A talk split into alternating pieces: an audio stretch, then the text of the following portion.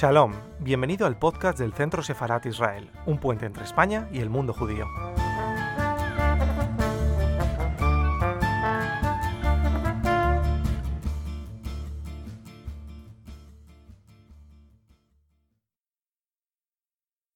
Todo ha cambiado con este hombre cuando se ha sabido este tema de, su ayuda a los judíos, que fue transportar los documentos y hacer de, ahí de enlace, de mensajero, gracias a que a él con la bici no le molestaban y él podía entrenar porque era un tío conocido y aunque estuviese en la situación como estaba, pues gozaba más o menos de, ciertos privilegios por ser quien era y podía hacer ese, ese trabajo en secreto, ¿no?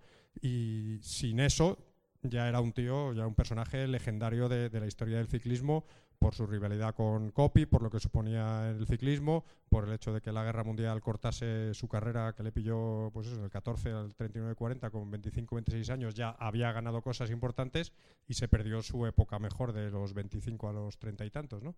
Pero luego pudo volver. Quería decir que Bartali, él, era católico. Eh, lo que pasa, bueno, por aquel entonces se supone que como todos, ¿no?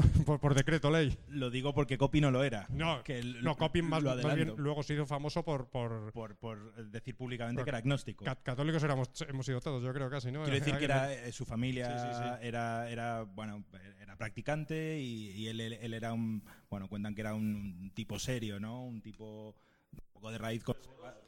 De, sí. Eh, él era conservador, era una persona... Eh, bueno, pues eso, como, como recia, digamos, y, muy, muy apegada a, lo suyo.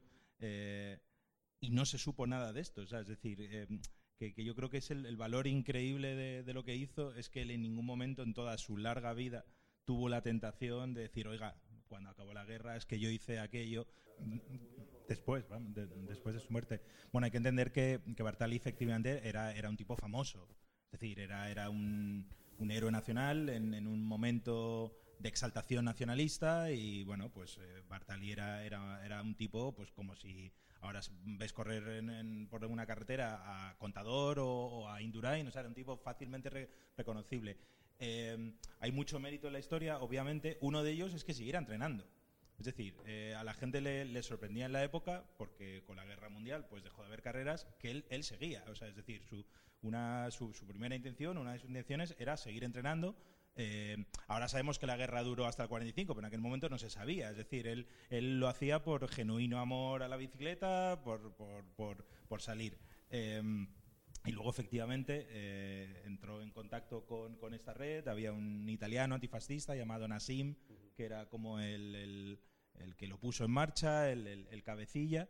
Eh, y cuentan que, efectivamente a, Bartali le, pararon varias veces, o sea, es decir, había lógicamente controles de carretera y demás, y le pararon.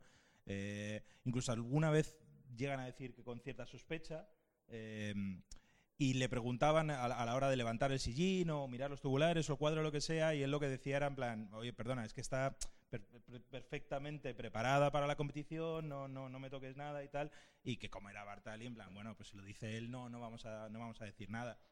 Eh, pero no se supo nada, efectivamente lo que contábamos antes, él, esto fue una historia que ni siquiera su familia, él lo callaba, eh, y fue, creo, a, colación de, los hijos de Nassim, de, este hombre, eh, que empezaron a investigar y, descubrieron unos diarios de, sus padres en el que hablaba de, este ciclista, que se llamaba Bartali y demás, y, salió a la luz. Eh, no sé si le, da más valor, es decir, bueno, pero, pero sí que habla de su carácter, ¿no? de lo que comentábamos antes, de su...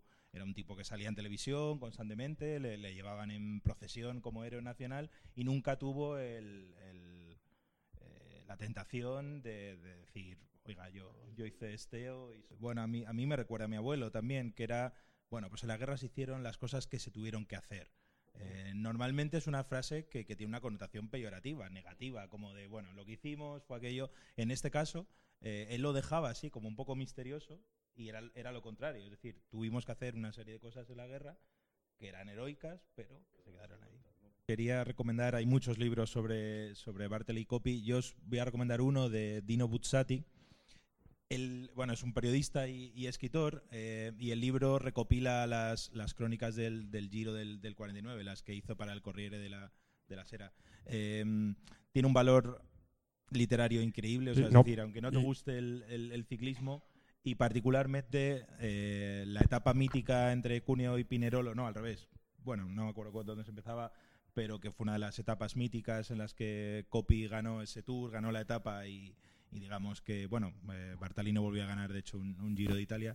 Eh, es increíble. O sea, de, la, de, la, etapa te enteras poco. O sea, te, enteras quién ganó, eh, porque él, bueno, escribe eh, sobre mitología, básicamente, sobre, sobre Aquiles y Héctor.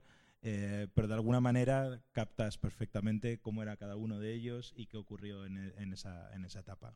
Creía que ibas a haber mencionado arriba de Marcos Pereda, que ahí encima está la figura de Florencio Magni, que este sí que era un fascista. O sea, este sí que era orgulloso eh, de ser un fascista, o sea, lo decía.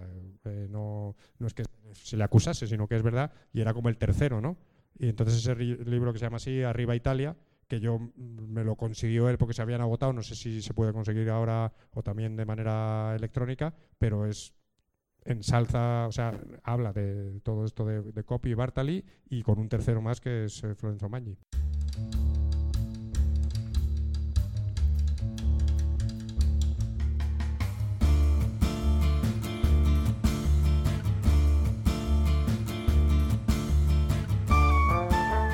Gracias por escucharnos. Recuerda que también nos puedes seguir a través de Instagram, Facebook y Twitter con el usuario arroba Centro Sefarat Israel o si lo prefieres en nuestra página web www.sefarat-israel.es.